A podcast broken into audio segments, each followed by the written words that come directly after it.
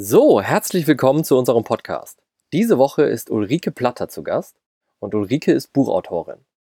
Und wie man jetzt vermuten könnte, hat sie allerdings nicht Germanistik studiert und dann bei einem Verlag angefangen und dann sich als Autorin selbstständig gemacht, sondern ganz anders Medizin studiert, dann jahrelang als Ärztin gearbeitet. Und wie sie dann dazu gekommen ist, erfolgreiche Buchautorin zu werden, das erfahrt ihr in dieser Folge.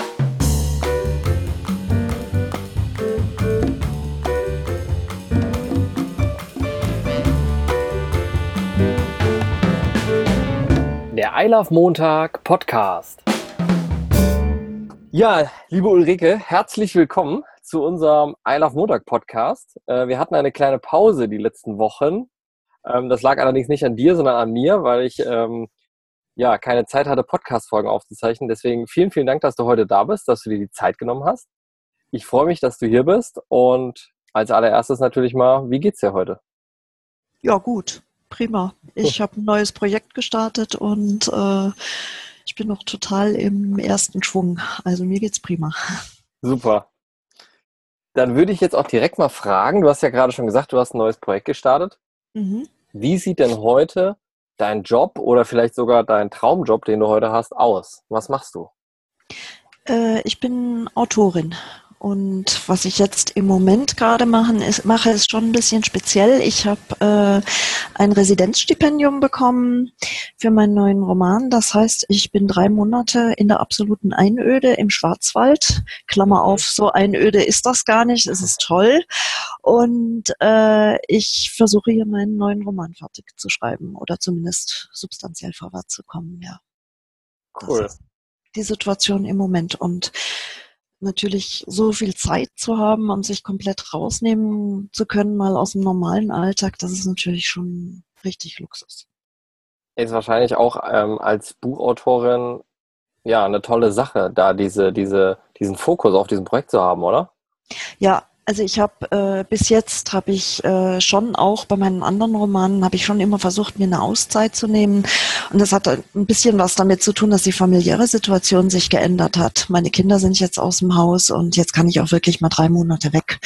Das ist natürlich äh, eine Sache, die äh, hatte ich vorher nicht so in der Hand. Aber ich habe schon immer versucht, mich äh, zurückzuziehen, zumindest um so einen Roman. Also wenn ich in so einer ich sag mal so, auf der Zielgeraden war. Mhm. Und bin bis jetzt immer in Klöster gegangen. Oh. Ja, ich habe mich dann in einem Kloster eingenistet oder eingemietet mhm. und äh, ja und hatte da eine geregelte Tagesstruktur, was äh, mir auch hilft, dass ich also so die Balance halten kann, weil da gehst da gehst du immer beten.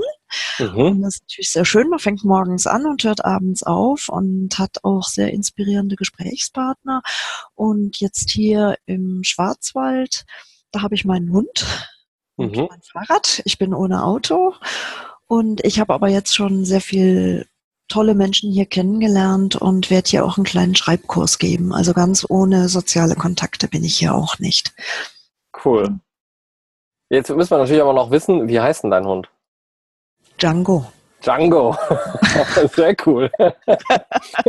es ist ein Whippet. Ja, alle denken so an Django Unchained und das ist derjenige, der so sein Maschinengewehr am Sarg hinter, im Sarg hinter sich herzieht. Aber ich habe ihn eigentlich nach Django Reinhardt genannt, dem Jazz-Gitarristen. Also, Nicht Django Asyl.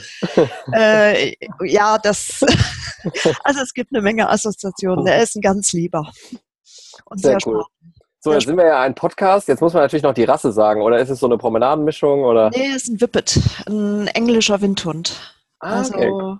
Django. So, jetzt habe ich Django gesagt. Jetzt kommt er gerade. Gut. Ja, ja, klar. Er, er schleicht jetzt einmal um den Tisch rum, aber er geht schon wieder. Okay, alles gut. Cool. Ja, Ulrike, jetzt muss ich aber nochmal zurückfragen kurz. Du hast ja gesagt, du arbeitest an, an einem neuen Buch. Ähm, mhm. Kannst du einen Titel verraten oder, oder um was es geht oder ist das noch top secret? Äh, ja, sagen wir mal so. Äh, es gibt einen Arbe sogenannten Arbeitstitel und äh, das ist immer so ein bisschen äh, eine gefährliche Sache, den jetzt zu sehr zu verraten. Und oft ändert sich der auch noch äh, okay. dann mit dem Verlag. Also es war jetzt zum Beispiel im September kommt auch ein Buch von mir raus und da haben wir jetzt noch, habe ich sehr lange dran gearbeitet, haben wir jetzt wirklich noch auf der äh, letzten Strecke den Titel ändern müssen, weil der ursprüngliche Titel vergeben war. Das, das kann ich sagen. Das heißt der ja. Hütejunge. Der das, haben wir, das haben wir jetzt nicht verstanden. Wie heißt das? Der Hütejunge. Ah, der Hütejunge. Hütejunge, ja genau. Ein, cool. ein Junge, der Kühe hütet. Okay. Das ist die Hauptfigur. Mhm. Cool, jetzt sind wir ja, ja, jetzt sind wir hier bei Isle of Montag und also ich finde es super mhm. spannend, was du natürlich als Autorin machst. Aber was uns natürlich interessiert ist, wie du dazu gekommen bist. Und ich sage jetzt mal, wenn man jetzt hört, du erzählst jetzt vielleicht beim Abendessen jemanden, der dich nicht kennt, du bist Buchautorin, dann denkt man ja im ersten Moment, ja, wahrscheinlich Germanistikstudium oder Literaturwissenschaften, äh, dann in einem Verlag angefangen und dann irgendwann angefangen selber zu schreiben. Äh, ja, klar. Logisch. Logisch. Das sind doch alles meine erfolgreichen Freundinnen und Kolleginnen, die haben so etwa, nee, viele von denen haben so eine Laufbahn. Nee, ich bin absoluter ja. Quereinsteiger. Ja, ich, erzähl doch mal, wie war es bei ja, dir? Wie, wie ging das los? Was hast du vorher gemacht?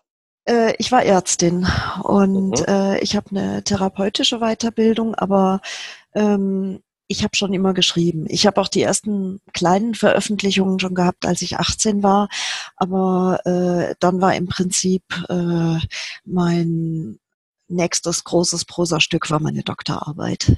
Also ich habe, äh, ich wollte, ich hatte, oder ich wollte, oder ich hatte mir überlegt, Journalismus zu machen. Und ich bin aber noch so eine Generation, wo man auf die Eltern gehört hat. Und für meine Eltern stand eigentlich von Anfang an, seit ich mich zurückerinnern kann, fest, dass ich Ärztin werde. Und äh, obwohl ich die erste in unserer Familie bin, die Abitur gemacht hat. Und mhm. ähm, ja, dann habe ich das auch ganz gerne gemacht, aber dann haben sich so verschiedene Dinge ergeben. Erstmal habe ich immer weitergeschrieben und dann gab es bei mir auch berufliche Brüche dadurch, dass wir mit der Familie ins Ausland gegangen sind.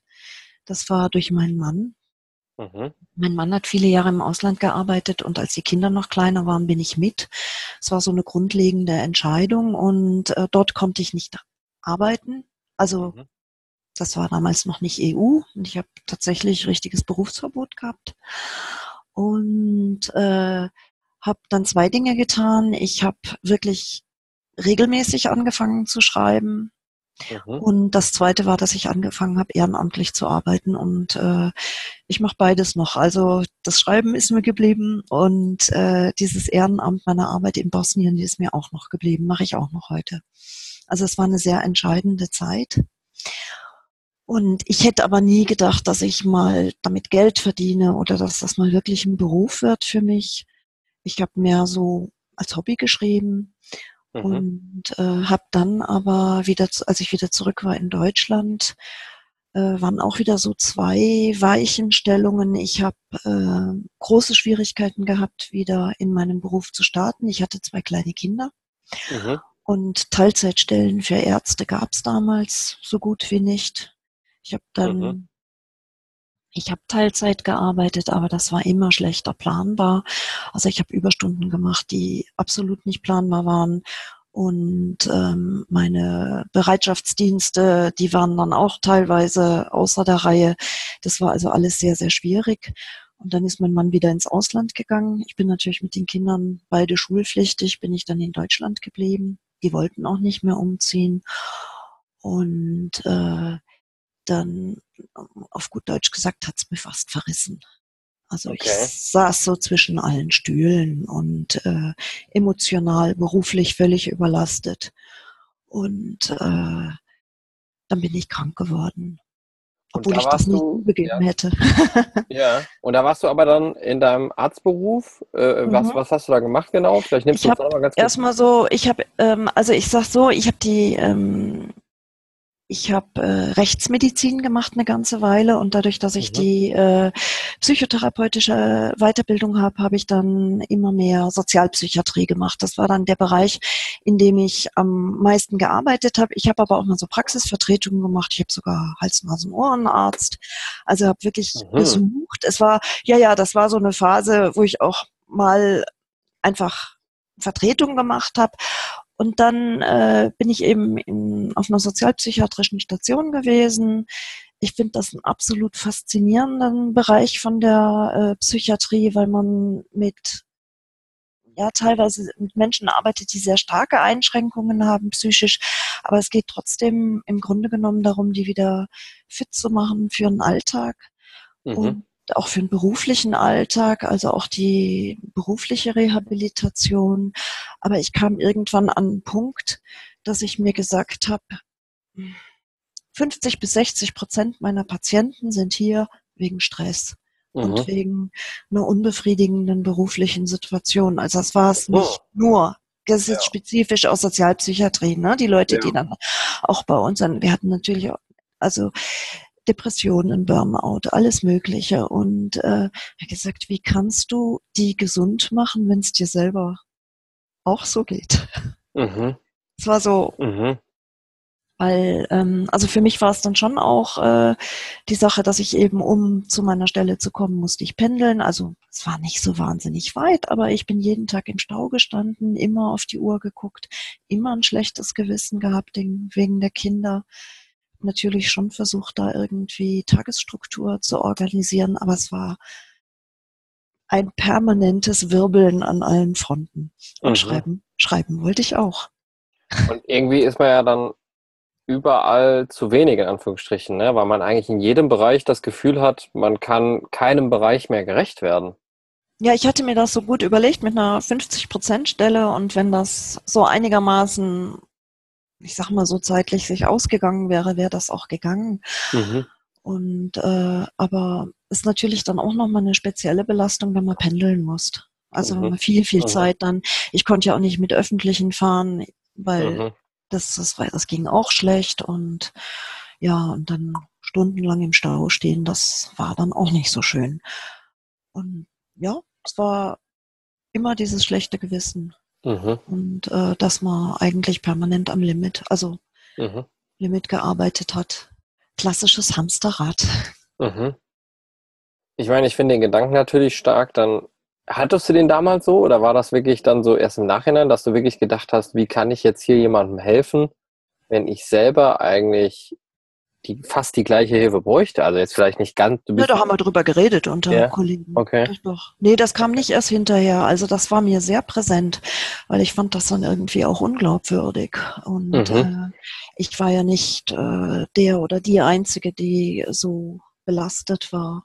Okay. Und ich meine, mittlerweile, also hört man das ja auch in Medien, dass auch die berufliche Situation von Ärzten, dass das familienfreundlicher werden soll und, und, und. Und mhm. ich meine, ich bin noch ja, man ist so sozialisiert. Ich, bin, ich gehöre noch zu der Generation, ich bin freitags in die Klinik gegangen und bin dann montags, mittags wieder nach Hause gegangen. Also mhm. wir haben wirklich diese ewigen Dienste gehabt, die heute auch verboten sind. Und man ist so sozialisiert und dann denkt man auch immer, man macht das und man hat, man hat so, so ein gewisses Pflichtbewusstsein.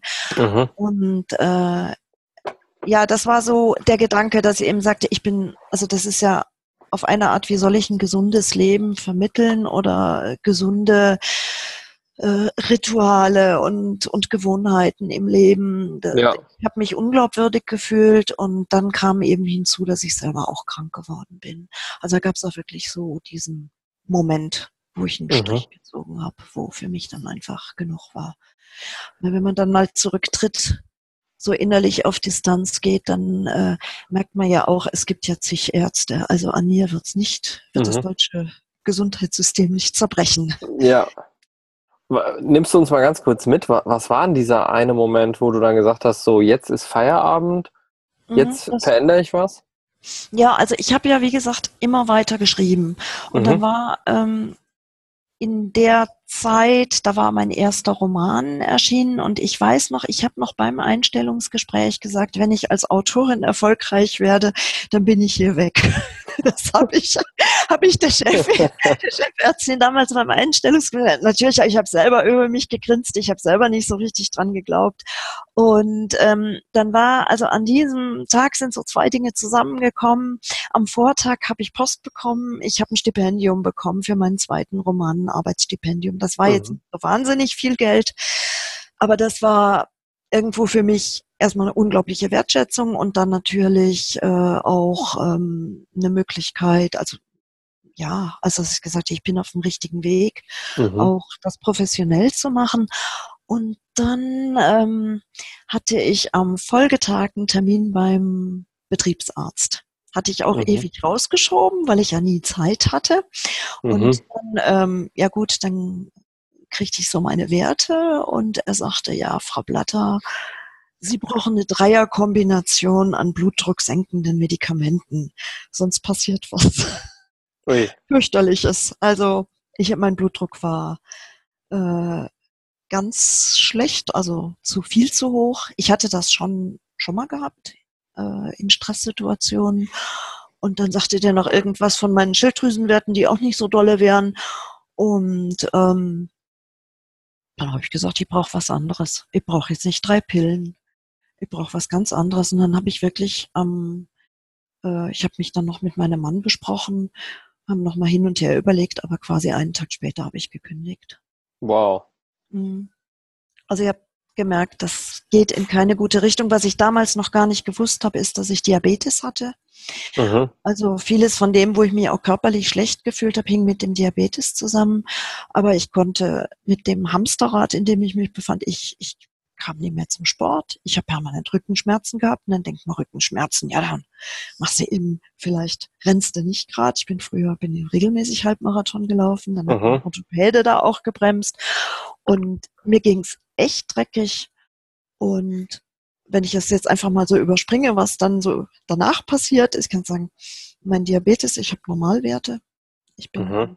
bin in einer Studie drin, also ich bin, ähm, werde regelmäßig gecheckt der Blutdruck. Ich nehme seit mehreren Jahren keine Blutdrucktabletten mehr hm. und die Schilddrüsenwerte sind wieder okay. Also. Und alles nur im Prinzip aufgrund, ich, ich übertreibe jetzt mal, aber aufgrund deiner Kündigung? Also was du dadurch mhm. alles dir selber auch ermöglicht hast oder wie? Das war natürlich, mm, das war so die Initialzündung. Ich habe natürlich, mhm. ich habe ich ich habe äh, selbstbestimmter gelebt dann. Mhm. Und ich habe das heute auch nochmal in Vorbereitung auf dieses Gespräch, ich habe das nochmal so ein bisschen Revue passieren lassen, wie das dann so gegangen ist. Im Prinzip habe ich zehn Jahre gebraucht. Ich bin also nicht ausgestiegen, sondern bin umgestiegen. Ich habe auch weiter noch sehr stressige Zeiten gehabt, aber ich habe so wie eine andere, eine andere Perspektive gehabt. Und äh, eben peu à peu sind diese ganzen, ganzen gesundheitlichen Probleme hm, weggegangen. Ich muss wirklich sagen, ich fühle mich jetzt, ich werde in zwei Wochen, na, in drei Wochen, in drei Wochen werde ich 56 und mhm. fühle mich deutlich besser als mit 40. Wow. Sehr geil. Mhm. Das, also, ich, ich bin schwer beeindruckt, wirklich. Ähm, äh, ich ich finde es, was ich sehr, sehr ja, puh, mir fehlen gerade so ein bisschen die Worte. Also was ich, was ich, was bei mir äh, äh, sehr beeindruckend ist, ist, dass du da diesen Sprung gemacht hast mit Kindern, ja, mit diesem, dann, dann, dann war der Mann im Ausland. Also, also sich das zu trauen, finde ich extrem beeindruckend. Und was ich aber auch sehr interessant finde, ist, eigentlich wusstest du ja seit deiner Jugend, was du eigentlich machen willst, oder? Also das habe ich jetzt so ein bisschen rausgehört, weil Schreiben ja. war immer deine Leidenschaft. Ja, Schreiben war immer meine Leidenschaft, aber ich habe einfach nicht gedacht, also als ich sehr jung war, habe ich, ich habe äh, mit Lyrik habe ich angefangen, das waren auch meine Veröffentlichungen, mhm. aber ich habe einfach so, als ich jung war, habe ich gedacht, ich habe nichts zu erzählen. In, in, meinem Leben ist ja nicht nichts passiert und ich bin jetzt nicht so ein akademischer Literat, dass ich jetzt permanent denke, ich muss um meinen eigenen Bauchnabel kreisen. Ich wollte auch spannend schreiben.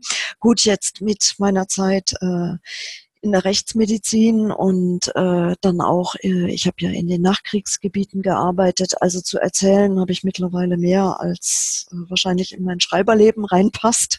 Mhm. Und, äh, ja, aber ich, ich habe so wenig ernst genommen. Und das ist mhm. natürlich so das, was man dann so hört, brotlose Kunst und Hobby und mhm. äh, ähm, die wenigsten Autoren beziehungsweise speziell Autorinnen können ja von ihrem Beruf leben. Und das war, deswegen habe ich auch, ähm, ich bin nicht gerade ins kalte Wasser gesprungen und habe so gesagt, ich, äh, ähm, ich, ich kündige jetzt, bin jetzt nicht mehr Ärztin und schreibe jetzt nur noch, sondern ich habe mir so eine Übergangszeit gegeben und ähm, habe äh, eben Erwachsenenbildung gemacht. An dem Institut, wo ich auch die äh, psychotherapeutische Ausbildung gemacht habe, mhm. habe ich eben die letzten Jahre unterrichtet und habe aber da die Intensität immer weiter zurückgefahren. Also je mehr Lesungen ich hatte, je mehr ich geschrieben habe, desto weniger habe ich unterrichtet. Und jetzt im mhm. nächsten Monat habe ich mein letztes Seminar und dann ist da fertig. Mhm. Auch gekündigt. Also mhm. Also vor zwei Jahren habe ich da gekündigt und habe gesagt, 2018 mhm. mache ich meine letzten Workshops und Seminare. Mhm. Ja, und jetzt muss das laufen, ne? ich bin ja ein großer Freund davon, dass man, dass man sich eben solche Übergangsphasen eben selber auch zugesteht, beziehungsweise auch eben so denkt, ja. Man ist, ist, also viele denken immer in diesem Schwarz und Weiß, aber dabei haben wir ja diese vielen Grauschattierungen dazwischen. Mhm, ähm, unbedingt. Ich meine, ich selber komme aus einem Angestelltenverhältnis als Ingenieur und wenn ich jetzt jemandem erzähle, was ich so den ganzen Tag mache, dann sagen die Leute immer auch, ich wusste gar nicht, dass das geht. Da sage ich immer, ja, ich wusste das auch nicht. Mhm. Äh, ich habe das so die letzten fünf Jahre alles so für mich einfach rausgefunden. Ähm, Learning by doing, genau. Ja, und, und ich habe auch nicht, also ich habe nicht vor fünf Jahren entschieden, ab morgen arbeite ich so, wie ich heute arbeite. Mhm, sondern richtig. das hat sich ein Stück weit ergeben, ausprobiert, getestet, wieder neu und, und genau. auch Fehler gemacht, vermutlich und Umwege genommen. Natürlich, natürlich. Wobei mhm. ich hatte auch einen ganz schönen Umweg. Da war ich einfach mal, habe ich mal einfach mal ein Jahr lang Auszeit gegönnt. Das war. Mhm. ja, da träume ich noch ein bisschen von. Aber jetzt so dieses Schreibstipendium, das ist jetzt schon mal drei Monate und die Auszeiten, die machen mein Mann und ich gemeinsam eben, weil wir auch eben durch die Art, wie er gearbeitet hat, hatten wir lange Trennungszeiten und äh, wir machen jetzt äh, Fahrradfernreisen. Das heißt, mhm. wir gehen vier bis sechs Wochen im Jahr sind wir mit den Fahrrädern unterwegs, mit dem Zelt und Oh, super. Und letztes Jahr waren wir in Sarajevo. Dieses Jahr verrate ich noch nicht, weil wir sind noch am Plan. Wir wissen noch nicht, ob wir die Tour vor- oder rückwärts fahren. Also da ist noch einiges offen. Ja, mhm. das ist so Auszeit. Und äh, es ist natürlich noch was anderes, wenn man Kinder hat. Also ja. es war eine gewisse Sicherheit war eben gegeben dadurch, dass mein Mann damals eben im Angestelltenverhältnis arbeitete. Das war so eine gewisse Sicherheit, aber er hat mittlerweile beruflich auch sich verändert und arbeitet. Also zumindest die zeitliche Belastung ist wesentlich weniger geworden. Aber ähm, es war natürlich schon klar, dass ich in dem Beruf nie so viel verdienen will. Für mich war immer wichtig, dass ich meine Altersversorgung habe. Das mhm. war für mich so, also einfach gesagt, das, das muss äh, hinkommen, dann äh, muss man auch ein bestimmtes Einkommen erwirtschaften, damit man äh, in die Künstlersozialkasse kommt. Da muss man mhm. anerkannter Künstler sein. Also es hat doch so richtige finanzielle Notwendigkeiten gegeben und ich habe dann aber auch überlegt, was ist, wenn das überhaupt nicht funktioniert. Ich habe mir auch, mhm. also erstmal so schrittweise gesagt, mhm. ich möchte in zwei Jahren dort sein, in vier Jahren dort, so ungefähr zumindest. Und mhm. äh, habe mir aber auch gleichzeitig Ausstiegsszenarien überlegt, weil es ist ja auch mhm. ganz nett, wenn man Schreiben dann als Hobby macht. Ja. Also wenn der Druck nicht dahinter ist. Also von dem her, ich habe mir so wie beide Wege offen gehalten und habe mir noch gedacht, ja, okay, dann schreibst du vielleicht mal für eine Zeitung. Aber ich glaube, das wäre noch etwas schwieriger geworden. Mhm. Ich weiß gar nicht, ob die mich gewollt hätten. Mhm. Aber da sprichst du jetzt schon den zweiten Superpunkt an, weil auch das ist immer so ein Riesenthema bei uns, also jetzt bei Einer Montag, dass ich auch immer denke, äh, auch das ist ja nicht, also nur weil man mal was probiert für zwei Jahre, ne, heißt es ja nicht, dass man nie wieder zu dem Punkt zurückgehen kann, wo man gerade ist. Also das ist ja bei vielen Menschen auch die Angst, dass sie sagen, ah nee, ich traue mich das aber nicht, weil, naja, dann, dann, dann komme ich da nie wieder rein. Aber das ist ja oft nicht so. Also ja gut, als Ärztin, gut, es werden Ärzte gesucht und äh, da, da ging bestimmt, also ja, ich wollte es nicht mehr. ja, so. ja, genau. Äh, aber so es ist ja trotzdem schön zu wissen. Aber, aber eben dadurch, ja. dass ich mich eben permanent weitergebildet habe, ich bin ja auch, auch medizinisch äh, immer am Ball geblieben, weiß ich, dass ich zumindest irgendwo in Gesundheitswesen auch wieder Arbeit finden würde. Mhm. Und äh, genau. Also ich denke auch, ich bin, ich bin kein Freund von diesen Alles- oder Nichts-Optionen. Mhm. Allerdings ist es jetzt wirklich so, deswegen ist das heute auch ein spezieller Tag. Da sagen wir, mhm. wie geht's dir? Weil wenn man sich in neuen Roman reinstürzt. Ich habe jetzt sehr viel Vorarbeiten gemacht, aber wenn dann wirklich diese Phase beginnt, wo man schreibt, das mhm. ist so wie im Spaßbad die große schwarze Röhre. Also ja. sobald du da reingesprungen bist, bist du, saust du da. Und so ist das mit dem Roman. Ich bin jetzt, also jetzt weiß ich, ich werde die nächsten Monate, werde ich wirklich ganz ausschließlich nur noch das tun. Mhm. Das ist dann schon so, dass man sich dem dann mit, dass man mit Haut und Haaren dann da drin mhm. steckt. Mhm. Dann bin ich auch manchmal etwas neben den Schuhen. Sehr gut. da bin ich mehr in der Story als im echten ja. Leben. Also von dem her ist ja. ganz gut, dass ich hier sitze. nee, also aber, aber da, auch da würde ich absolut recht geben. Also ich glaube, wenn man was machen will, dann muss man es auch einfach richtig machen. Ähm, wenn man aber sich sozusagen verändern will, dann muss man sich mal von dem Gedanken trennen, dass man sich nicht auch wieder in eine andere Richtung verändern kann. Ne? Es gibt nicht nur, wie du eben so schön gesagt hast, dieses ja, es gibt jetzt nur dieses Schwarz und Weiß oder ganz oder gar nicht, sondern es gibt eben auch viele andere Wege, die sich dann auch auftun. Ähm, ja. Das ist super. Auf jeden ja. Fall. Und äh, ich, ähm, ich fand es dann auch noch wichtig, also ähm, dass ich dass ich auch so eine gewisse Offenheit darin habe, wie sich, wie sich das entwickelt. Zum Beispiel hätte ich nie gedacht, dass ich so mit, mit äh, Layouten kann, dass ich Leute beim Schreiben dann teilweise auch noch ein Stück weit mit beraten kann. Ich habe mir doch selber immer so viel Beratung geholt, aber mittlerweile habe ich jüngere Kollegen, die ich dann beraten kann. Und mhm. äh, von dem her merke ich einfach so, dass wenn man sich einem, wenn man einem mal sich so auf den Weg macht, dann eröffnen sich ganz, ganz viele Optionen. Und äh, mhm. ich sagte, ich bin vielleicht gestartet mit der Idee, ich muss Romane schreiben, aber vielleicht merke ich jetzt, oh, so Sachbücher werden auch ganz lustig. Das mhm. würde mir auch liegen.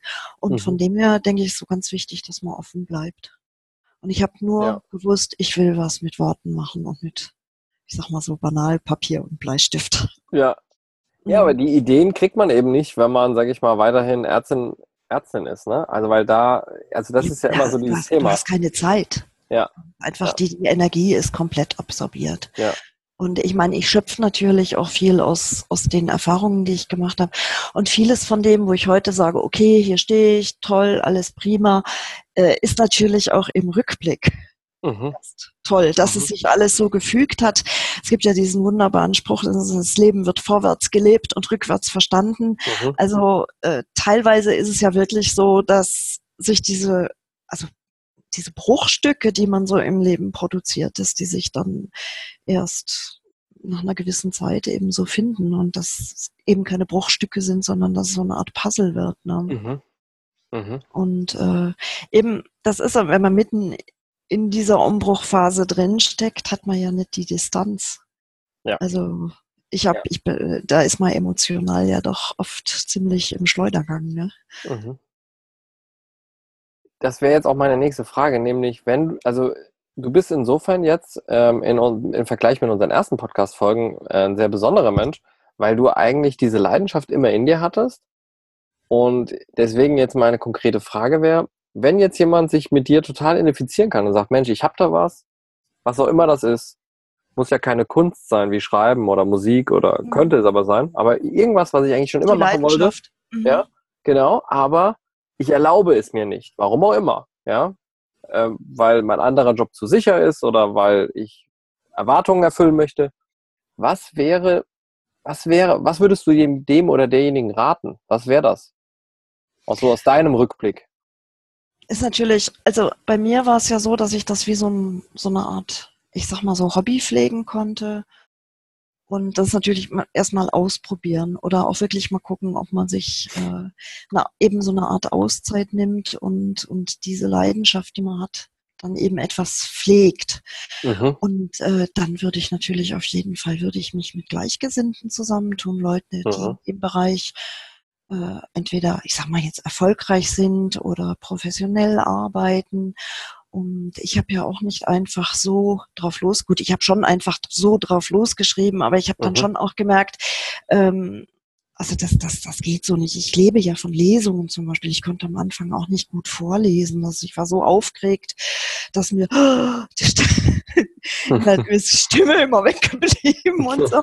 Und äh, das ist natürlich dann auch was, wenn man dann anfängt und man sagt, ja, okay, ich mache mal so ein bisschen äh, so Schulungen und Weiterbildungen. Und äh, ich habe äh, also jetzt so als ähm, bei uns im, im Ort äh, bin ich Lesepatin, Vorlesepatin und da haben wir so mit einer Gruppe von Frauen haben wir mal Weiterbildung gemacht und eine Schulung bekommen, um Kinderlesungen zu gestalten. Mhm. Und wer für Vierjährige liest, der hat's gelernt, sein Publikum in den Griff zu bekommen. Die beste Schulung ever, die ich gemacht habe für meine Krimi-Lesungen. Also ich lese, ich würde mal behaupten, ich würde heute sogar ein Telefonbuch lesen können und das Publikum würde sich drüber freuen. Und, äh, nee, also das sind so Schulungen. Dann habe ich natürlich, ich vorab du, äh, Jetzt machen wir wahrscheinlich nochmal eine Fortsetzungsfolge, wo du dann mal ein Telefonbuch liest, 40 Minuten. Und gucken wir mal, ob die besser ankommt als die heute.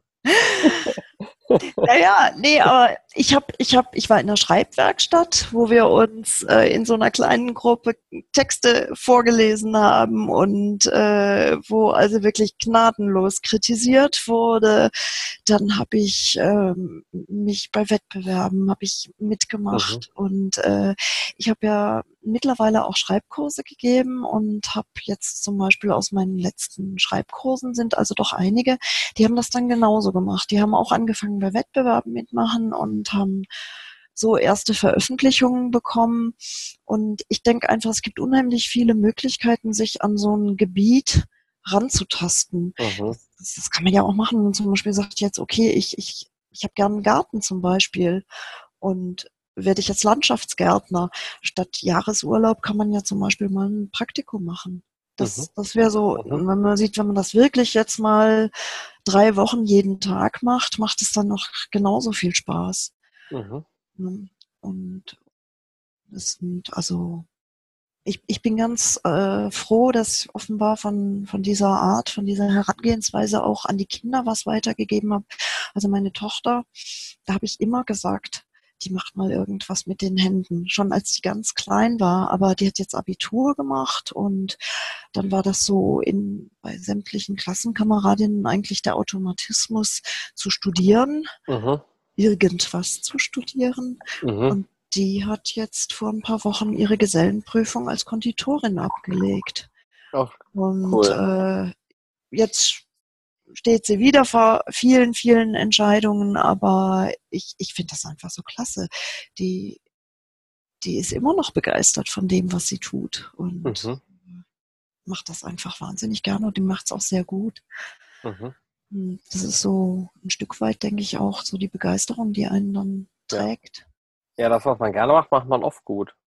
Ja, und Durststrecken gibt es ja. überall. Ja. Also ich versuche das jetzt nochmal zusammenzufassen, einfach, dass, dass das möglichst plastisch ist.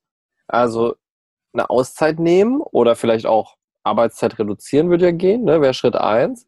Mhm. Dann irgendwie, das finde ich auch toll, dass du es erwähnt hast, sich mit Profis oder zumindest mal mit, mit Gleichgesinnten umgeben. Ähm, das wäre Punkt zwei. Punkt drei wäre, sich weiterzubilden mhm. ne? oder beraten zu lassen. Praktisch mal reinschnuppern. Genau, und dann vier, ausprobieren, machen. Ne? Machen. Machen ja. ist ganz wichtig. Ja. Und vor allen Dingen sich durch, durch Rückschläge nicht entmutigen lassen. Oder man geht ja oft mit so einem Idealbild äh, rein. Ich weiß noch, wie ich den Brief bekommen habe, dass mein erstes Gedicht veröffentlicht wurde.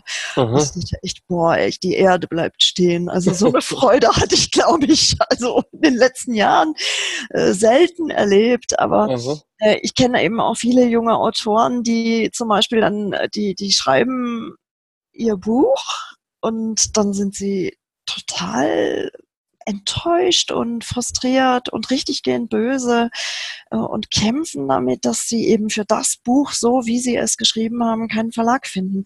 Also mhm. Also ich, ich habe jetzt auch für das Buch, was ich hier schreiben werde, habe ich vor zwei Jahren auch keinen Verlag gefunden und es äh, kam zum Beispiel das Argument, der Stoff sei politisch zu brisant. Das mhm. ist auch so. Das äh, wollte damals niemand drucken. Jetzt mhm. die, sind die Zeiten anders. Jetzt äh, habe ich einen Verlag gefunden. Aber ich habe jetzt in den zwei Jahren gedacht, okay, du schreibst das Buch, aber du kannst es besser. Ich mhm. arbeite das jetzt nochmal komplett mhm. und muss sich immer wieder auf den Prüfstand auch äh, mhm. äh, stellen. Mhm. mhm. Und das du, ist so ein Stück Leidenschaft auch, wenn man immer ja. besser werden will. Ich habe witzigerweise ähm, vorgestern den Adeshir Hagmeier kennengelernt. Der schreibt Sachbücher. Und der hat mir erzählt, also der hat schon 13 Bücher oder so geschrieben. Also das heißt, er ist jetzt auch kein absoluter Anfänger, ne? So irgendwie, der macht das recht erfolgreich. Und äh, der hat mir erzählt, er hat also ein halbes Jahr in Verlag gesucht, weil der Titel von seinem Sachbuch heißt Change Fuck. Und dann, und dann, haben ihm alle Verlage gesagt, nee, also das kann man nicht machen. Und dann hat er gesagt, aber das müsste doch jetzt gut gehen, weil so Scheiße drin, die waren doch mal vor ein paar Jahren so richtig en vogue. ja. ja, und er hat sich aber nicht als Sachbuch, okay. auch durchgesetzt und äh, ja, also scheint zu laufen. Also ich habe das Buch hier. Ähm, ja. Und genau. er hat jetzt einen Verlag.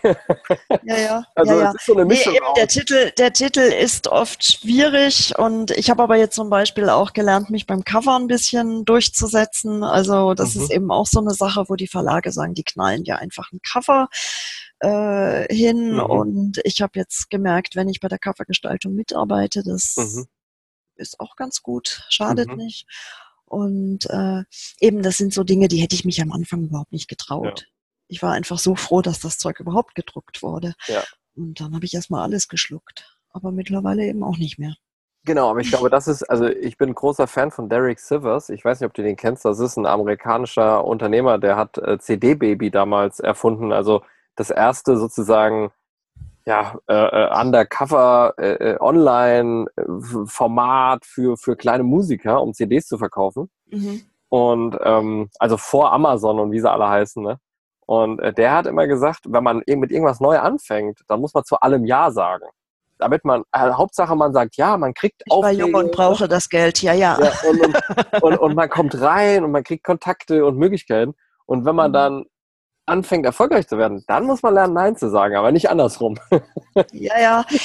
Es ist so ein bisschen, dass ich natürlich jetzt auch, ich, ich, ich weiß jetzt auch so, wo es schreiberisch bei mir hingeht. Ich habe am Anfang immer nur gedacht, ich erzähle halt so meine Geschichten, aber mittlerweile erkenne ich eben auch bei dem, was ich veröffentliche, bei dem, was ich schreibe, da gibt's dann auch rote Fäden und mhm. ich lerne mich selber auch besser kennen und äh, dann kann ich es auch, äh, denke ich, auch besser vertreten. Ja, mhm. also man wird auf jeden Fall selbstbewusster. Und ich habe mir eine Weile, habe ich mal gedacht, boah, würdest du zum Beispiel Heftchenromane schreiben unter mhm. Pseudonym oder so. Und dann habe ich immer gedacht, nee, das mache ich nicht. Aber nicht, weil jetzt diese Heftchenromane, weil ich das jetzt so, so schlecht finde, ähm, weil einfach die Arbeitstaktung für mich nicht gestimmt hat. Ich kenne sehr gute mhm. Kolleginnen, also einige Frauen, die schreiben Heftchenromane, alles unter Pseudonym. Und äh, das ist eigentlich eine super Schule, um zu schreiben. Aber ich habe einfach gemerkt, ich käme, ich wäre mit dieser Taktung nicht klargekommen. Mhm. Und ich wäre nicht mehr zu meinen eigenen Projekten gekommen. Das hätte mich wieder aufgefressen. Mhm. Und das ist jetzt so eine Sache, wo ich eben von Anfang an dann eben Nein gesagt habe. Mhm. Und äh, es gibt durchaus welche, die schaffen das. Die schreiben also quasi in äh, komplett unterschiedlichen Genres, verdienen sich mit solchen Serien, verdienen die sich Geld. Das ist auch eine, ähm, eine Sache, aber ja, man muss das eben können. Ich habe meine Seminare gegeben erstmal. Um so ja, und ich finde das unglaublich wichtig. Also auf der einen Seite zu sagen, ähm, ich mache was, was mir Freude bereitet, aber ich mache es auch so, dass es mir weiterhin Freude bereitet, ne? Und nicht, auf Teufel komm raus, weil das bringt ja nichts, wenn du dir sozusagen dein eigenes Hamsterrad dann wieder erschaffst. Genau, äh, genau. Ja. Es ist schon stressig genug. Ja. Also ich, ich plane jetzt im Moment eine Lesereise für, für den Herbst und ich, wenn ich jetzt wieder in den Terminkalender gucke, dann weiß ich ganz genau, okay, ich muss vorher sechs Wochen Fahrrad fahren gehen, dann bin ich nämlich genug geerdet. dann kann das alles, dann ist mir das dann auch egal. Und äh, ich muss eben, ich, ich nehme ja auch nicht mehr so viel vor pro Tag wie mhm. früher. Ich stopfe mir die Tage nicht mehr so voll.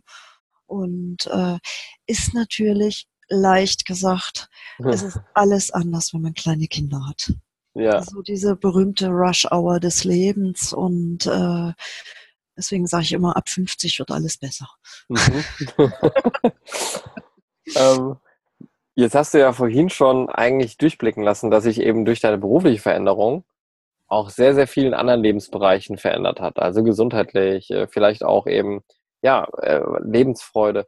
Ähm, jetzt kommt meine Lieblingsfrage, die ich eigentlich immer jedem stelle, nämlich, würdest du denn sagen, dass berufliche Selbstverwirklichung, also ich verwende jetzt einfach mal diese Überschrift, das Sahnehäubchen oder das Fundament für ein schönes Leben ist?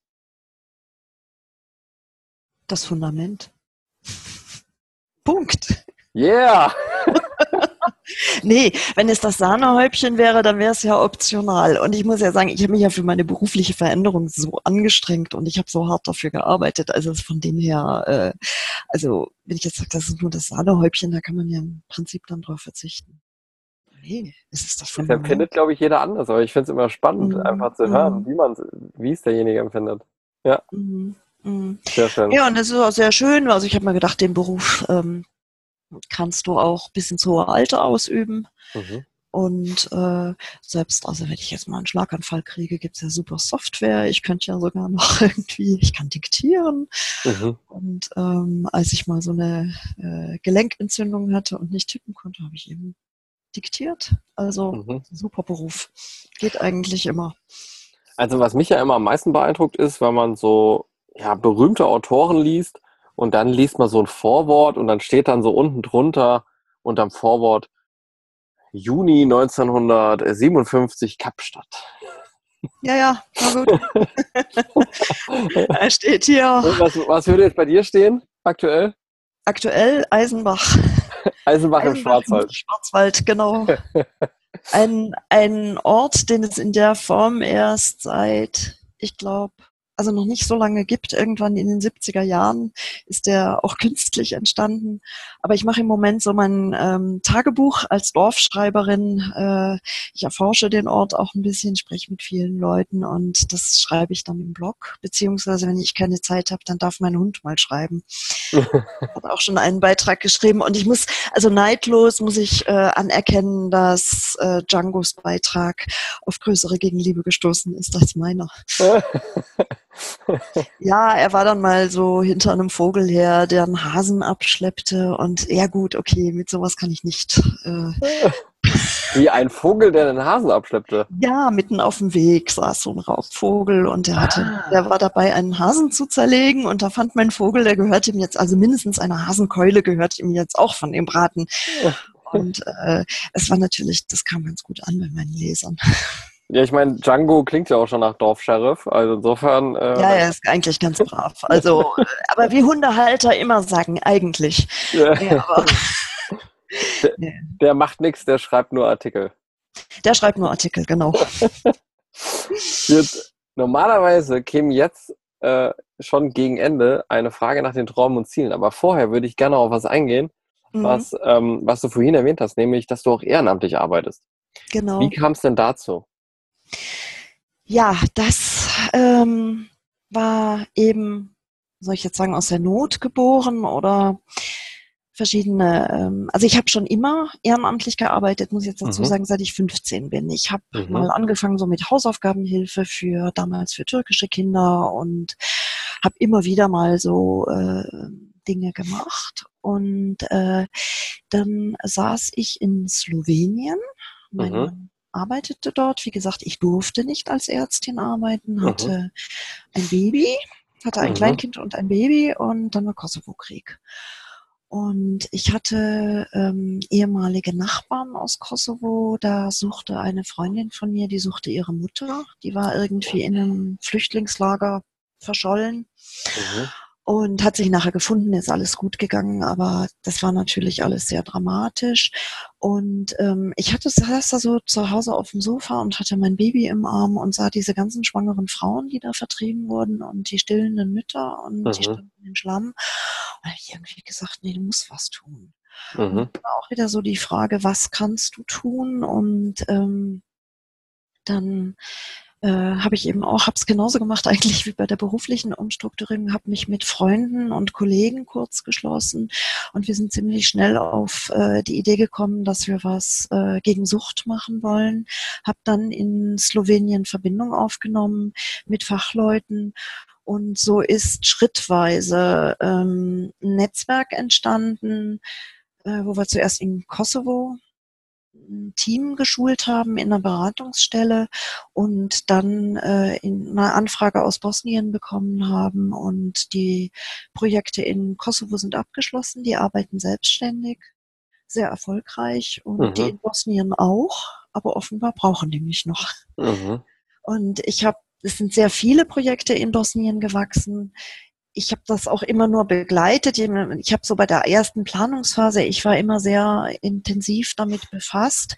Und ich habe jetzt auch vor ein paar Jahren, habe ich gesagt, ich mache nur noch eine Sache, und zwar ein Mentorenprojekt. Weil das mache ich auch in Deutschland für die Uni Konstanz, dass ich ähm, als Mentorin für junge Migranten arbeite.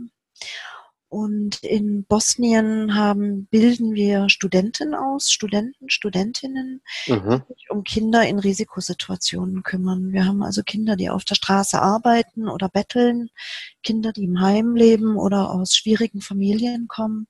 Und die kriegen von uns, das Projekt heißt so, einen älteren Bruder oder eine ältere Schwester. Mhm. Und das sind eben bosnische Studierende. Und die machen bei uns im Prinzip ein erstes Berufspraktikum be begleiten so ein Kind im Schnitt anderthalb bis zwei Jahre. Und mhm. das ist so eine Sache, wo alle was von haben. Also die Kinder profitieren und die jungen Erwachsenen natürlich auch. Das Wahnsinn. ist so. Wie würdest du sagen, also ich meine, wie die Kinder profitieren, ist, glaube ich, jedem sofort klar. Was, was nehmen die jungen Erwachsenen da so mit? Die jungen Erwachsenen nehmen mehr mit möchte ich sogar sagen, weil äh, die tatsächlich, also man muss sich das in Bosnien so vorstellen, dass äh, Uni sehr verschult ist, dass das im Prinzip auswendig lernen, abfragen ist, dass Diskussionen selber, selbstständiges Denken, das ist nicht so besonders gerne gesehen. Und äh, die Leute machen also so eine reine Schulausbildung an der Universität, haben aber überhaupt keine praktischen Berufserfahrungen mhm. und äh, ich sage mal wirklich so Skills, was heutzutage absolut selbstverständlich ist, wenn man ins mhm. Berufsleben startet, ähm, haben die einfach nicht. Und mhm. äh, die, äh, die machen bei uns Budgetplanung, Projektplanung, die äh, gehen mit den Kids raus, die kriegen Supervision, es laufen sehr, sehr viele Workshops und äh, also ich muss sagen, unterm Strich profitieren vermutlich die jungen Erwachsenen sogar noch mehr als die Kinder, obwohl die Kinder sehr im Fokus stehen. Also das meiste Geld geht mhm. in Aktionen mit den Kindern. Ne? Mhm. Geil. Das ist also ein tolles Beispiel für eine Win-Win-Situation. Ja, also es ist auch so unser Wahlspruch, äh, jeder Euro hilft doppelt, weil er eben einem Kind und einem jungen Erwachsenen hilft. Mhm. Und äh, ich sage immer so, solange es geht, mache ich das noch. Und mhm. äh, haben gesagt, aber in zehn Jahren ist auf jeden Fall Schluss. Spätestens, mhm. dann komme ich nur noch als Touristin nach Bosnien. Ja. Auch ein sehr schönes Reiseland, muss man mhm. wissen, die wenigsten, aber ist wirklich toll. Ein wunderschönes Land. Jetzt, ich meine, jetzt haben wir ja keine zwei Millionen Zuhörer, aber vielleicht mehr als zwei. Wo müsste man denn jetzt hingehen, wenn man sagt, das klingt nach einem tollen Projekt, da möchte ich mich gerne informieren, da möchte ich vielleicht auch gerne ähm, finanziell unterstützen? Ähm, kannst du da eine Webseite nennen oder was ist da der einfachste Weg? Ja, also ich rede permanent drüber. Mhm. ich, ich stehe so im Verdacht, dass äh, wenn ich zehn Minuten rede, ähm, habe ich Bosnien wenigstens einmal erwähnt. Also insofern warst du jetzt sehr geschickt. Ich gucke gerade mal hier, so etwa nach einer Dreiviertelstunde sind wir erst auf Bosnien gekommen. Ja. Nee, also auf meiner Homepage. Ich könnte auch ein Telefonbuch intervieuen, ohne dass ich über Bosnien rede.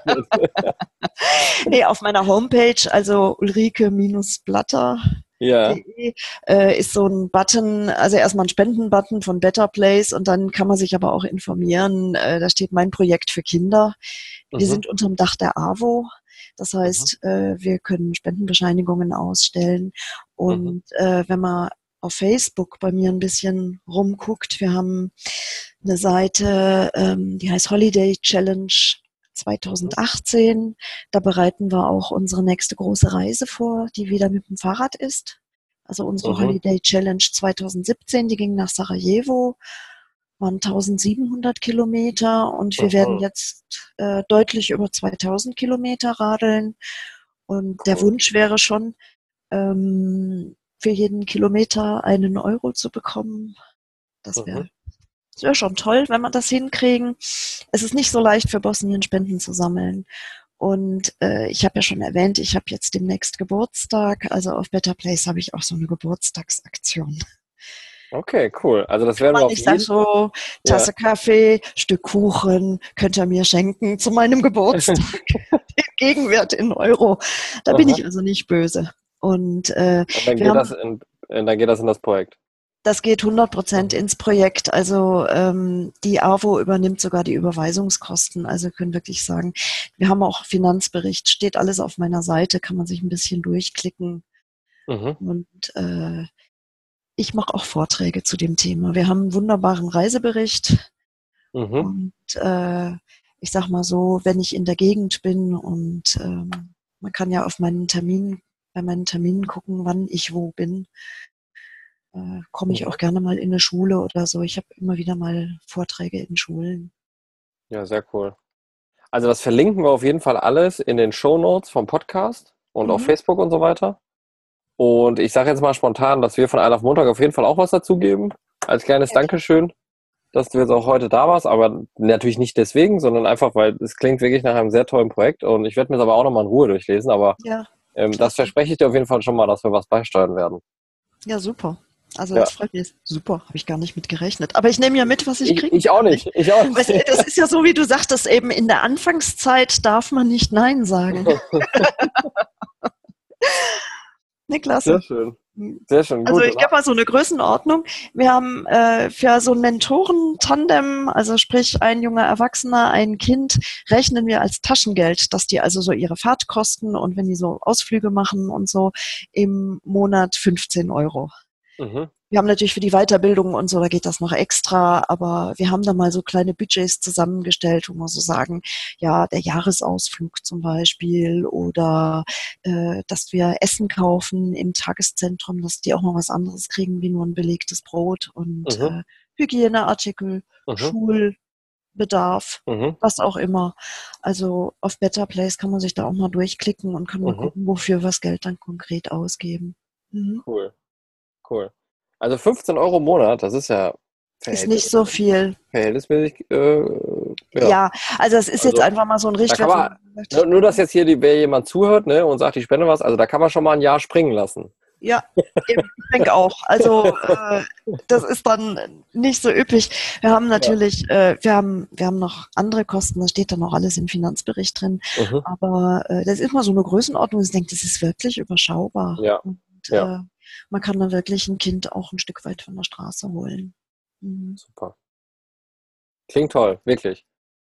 Ist auch toll. Jetzt, jetzt ich, ja, jetzt äh, versuche ich nochmal die, die Klammer wieder zuzumachen, also von deinem äh, Projekt. Ähm, wir hatten das ja nicht vorher abgesprochen, dass wir darüber reden, aber ich finde es ich find's stark und ich glaube auch, ähm, dass es einfach einem viel gibt, wenn man eben obwohl du ja ein, ein, ein, wahrscheinlich ein sehr, sehr erfülltes Leben hast, also nach allem, was ich da jetzt raushöre, trotzdem noch sagt, ich möchte aber eben noch darüber hinaus was zurückgeben, ja. Also und ja, das ist ja ein Teil meiner Erfüllung, weil wenn man mit mhm. jungen Leuten arbeitet, da kommt ja auch unheimlich viel zurück. Mhm. Also es ist, ähm, also mein Mann hat das äh, viele Jahre überhaupt nicht so richtig verstanden und äh, also so richtig äh, Klick gemacht hat's bei ihm letztes Jahr, als wir hinter Banja Luka mit dem Fahrrad losfuhren und er sagte dann zu mir, ja, aber wieso, wieso sammelst du eigentlich Geld für dieses Land? Das sieht doch alles ganz toll aus. Und ich dachte auch, oh Gott, oh Gott, warum sieht er das nicht, was ich sehe? Und mhm. dann ist aber so, wenn man mit dem Fahrrad dann so langsam da durchkommt, dann merkt man, guckt man, beginnt man hinter die Kulissen zu schauen und dann kamen auch natürlich ganz, ganz andere Erlebnisse auch.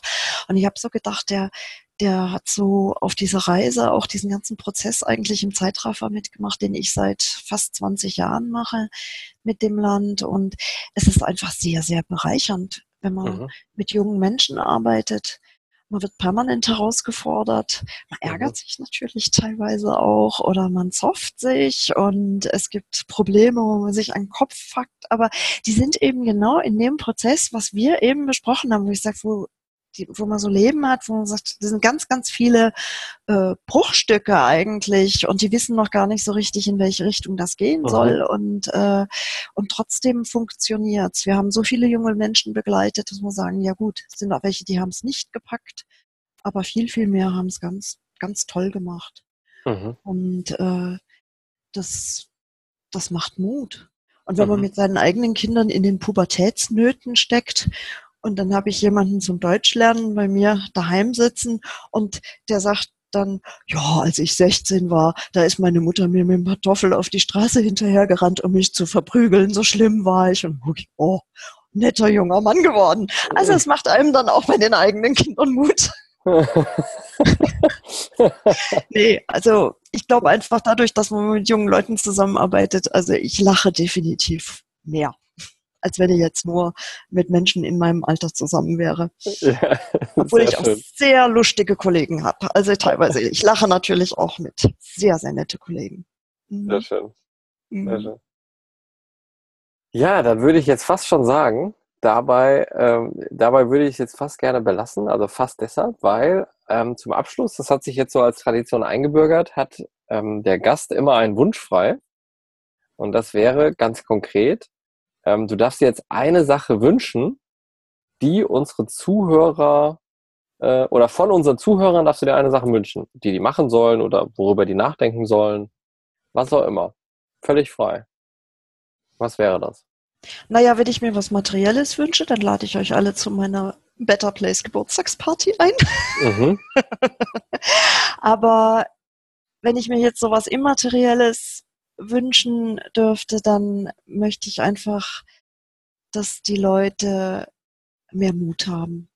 Einfach, mhm. also ich glaube einfach, dass ähm, das Sicherheitsdenken unglaublich äh, verbreitet ist, so dieser Mut, auch mal ins kalte Wasser zu springen und mhm. einfach zu schwimmen und äh, Durststrecken durchzuhalten und dann einfach die eigene das, also dieser Kontakt nach innen, was, was, was will ich eigentlich? Wo will ich hin mit meinem Leben? Also das, das würde ich mir wünschen, dass die Leute mehr in der Lage sind, auch sich selber innen zu spüren, wo sie eigentlich hinwollen, was ihr ureigenstes ist.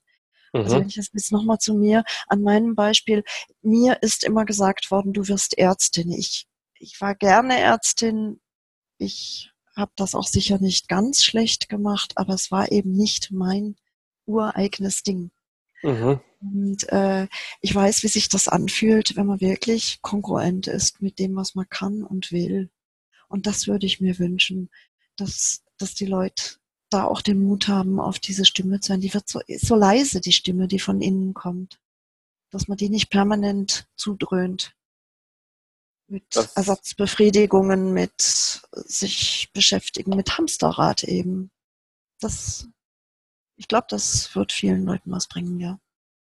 Das hast du wunderbar gesagt.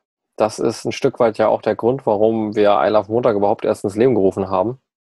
Ähm, ich würde auch sagen, wir machen jetzt heute mal eine Ausnahme und du hast sozusagen jetzt zwei Wünsche geäußert, die lassen wir einfach mal beide so stehen. Das eine ist sicherlich, dein Projekt zu unterstützen ähm, oder zumindest sich mal anzuschauen, wenn man, wenn man noch unschlüssig ist.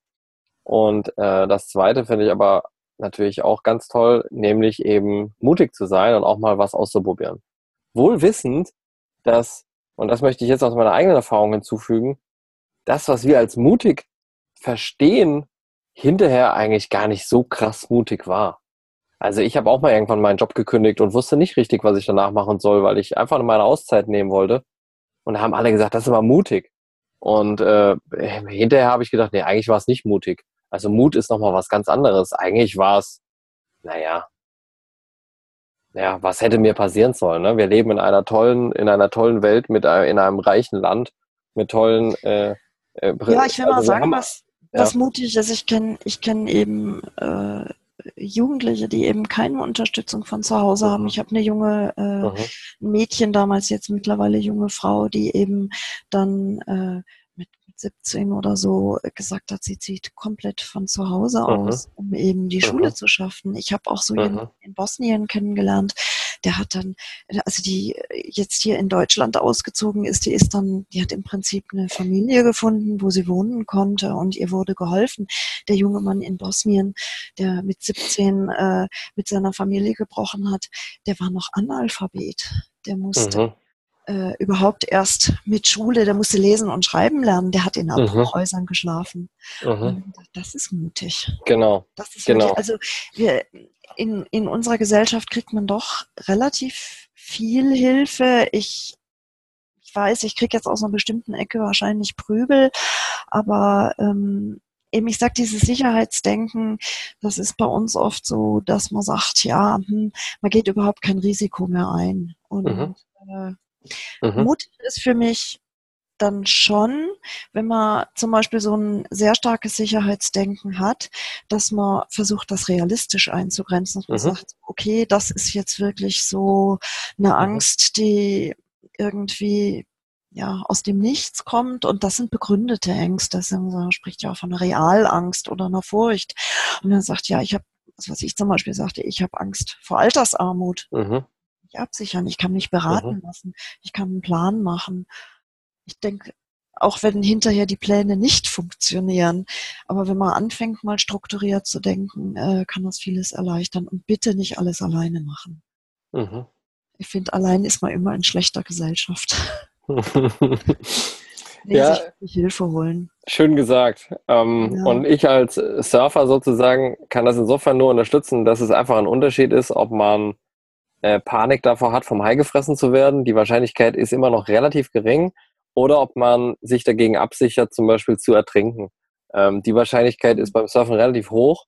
Äh, die meisten haben Angst vor den Haien und tun alles Mögliche, um äh, den Haien zu entgehen, aber haben sich noch nie Gedanken darüber gemacht, was eigentlich passiert, wenn sie mal einen Krampf bekommen oder du bewusstlos stehst am werden. Strand und wirst von der Äh, Kokosnuss erschlagen. Ne? Genau. Also, und das, also deswegen Ja, tolles, ja. tolles Fazit. Ja. Ja. Nee, ich hab, bin früher, ich bin klettern gewesen und äh, das sind ja ähnliche Dinge. Ich könnte zum Beispiel nie surfen. Ich hatte also am Berg dann doch eher noch immer das Gefühl, ich habe noch festen Boden unter den Füßen. Kannst du vielleicht als Surfer nicht so ganz nachvollziehen. Lieber 400 Meter Luft unterm Hintern, aber immer noch was unter den Füßen. Ja, da habe ich sehr viel Respekt davor. Also ich traue mich ja nur äh, also auf fünf Meter Höhe zu bouldern und dann äh, steige ich aber wieder runter. Ja, ich hatte auch Höhenangst, aber ich hätte die auch heute wieder. Ich könnte das jetzt heute auch nicht mehr so. Also das müsste ich mir auch wieder abtrainieren. Also ich, Aber hatte, ich hatte schon größere Wellen als Boulder. oh ich bin nicht seefest. nee, das, das spricht dafür, dass ich nur nicht besonders hoch klettere, nicht für die Wellengröße. Oh, ah, ich dachte, weil es gibt ja nur sehr hohe Wellen. ja, ja, Also ich sehe das ja, Ja. manchmal in Filmen, aber nee. Also das wäre jetzt nichts für mich. Also für uns Normalsterbliche endet so ab vier, fünf Meter Wellenhöhe endet, endet es dann. Ähm, die Profis, die reiten ja teilweise heute 30, 35 Eben, Meter hohe Wellen. ja. Okay, okay. Na gut, das kann ich mir ja im Fernsehen angucken. ja, ich auch. ja, Ulrike, jetzt mal zum Abschluss nochmal. Wo äh, findet man dich? Du hast vorhin schon gesagt, ulrikeblatter.de. Ulrike-blatter.de Minus, genau. ulrike-blatter.de und äh, auf Facebook bin ich sehr aktiv. Mhm. Ich äh, mache im Prinzip also so Instagram und Twitter eigentlich nur, wenn ich reise. Mhm. Ansonsten äh, ist so mein Hauptkanal ist Facebook. Ich habe auch so Videos über unsere Arbeit zu meinen Büchern Mhm. äh, auf YouTube. Also wenn man mich in Suchmaschinen sucht, dann findet man mich. Cool, Mhm. sehr cool. Also verlinken wir auf jeden Fall auch alles. Mhm. Dann bleibt mir jetzt Und- sozusagen vielen, vielen Dank ähm, äh, für Ja, das gerne. offene Gespräch. Ähm, ja, es war, es war wirklich ein Fest. Es hat mir sehr, sehr viel Spaß gemacht. Ja, schön. Mir auch. Und, äh, passenderweise zu unserem äh, Namen äh, ist ja heute auch Montag äh, und äh, ich fand diesen Montag, ja, hat- er ist jetzt mit dir wirklich wunderbar geendet. Ähm, danke für das Gespräch und ich würde sagen, genieß den Rest von deinem Montag. Ja, werde ich auf jeden Fall. Du auch. Also, Danke dir. Das war Folge 5 von unserem I Love Montag Podcast mit Ulrike Platter. Und jetzt wisst ihr, wie Ulrike von der Fachärztin zur Buchautorin geworden ist. Und wenn ihr das inspirierend fandet, dann teilt doch einfach diese Folge jetzt auf WhatsApp, Facebook, Instagram oder per E-Mail. Und äh, wir freuen uns über jeden, der reinhört. Und einen schönen Tag wünsche ich euch. Ciao.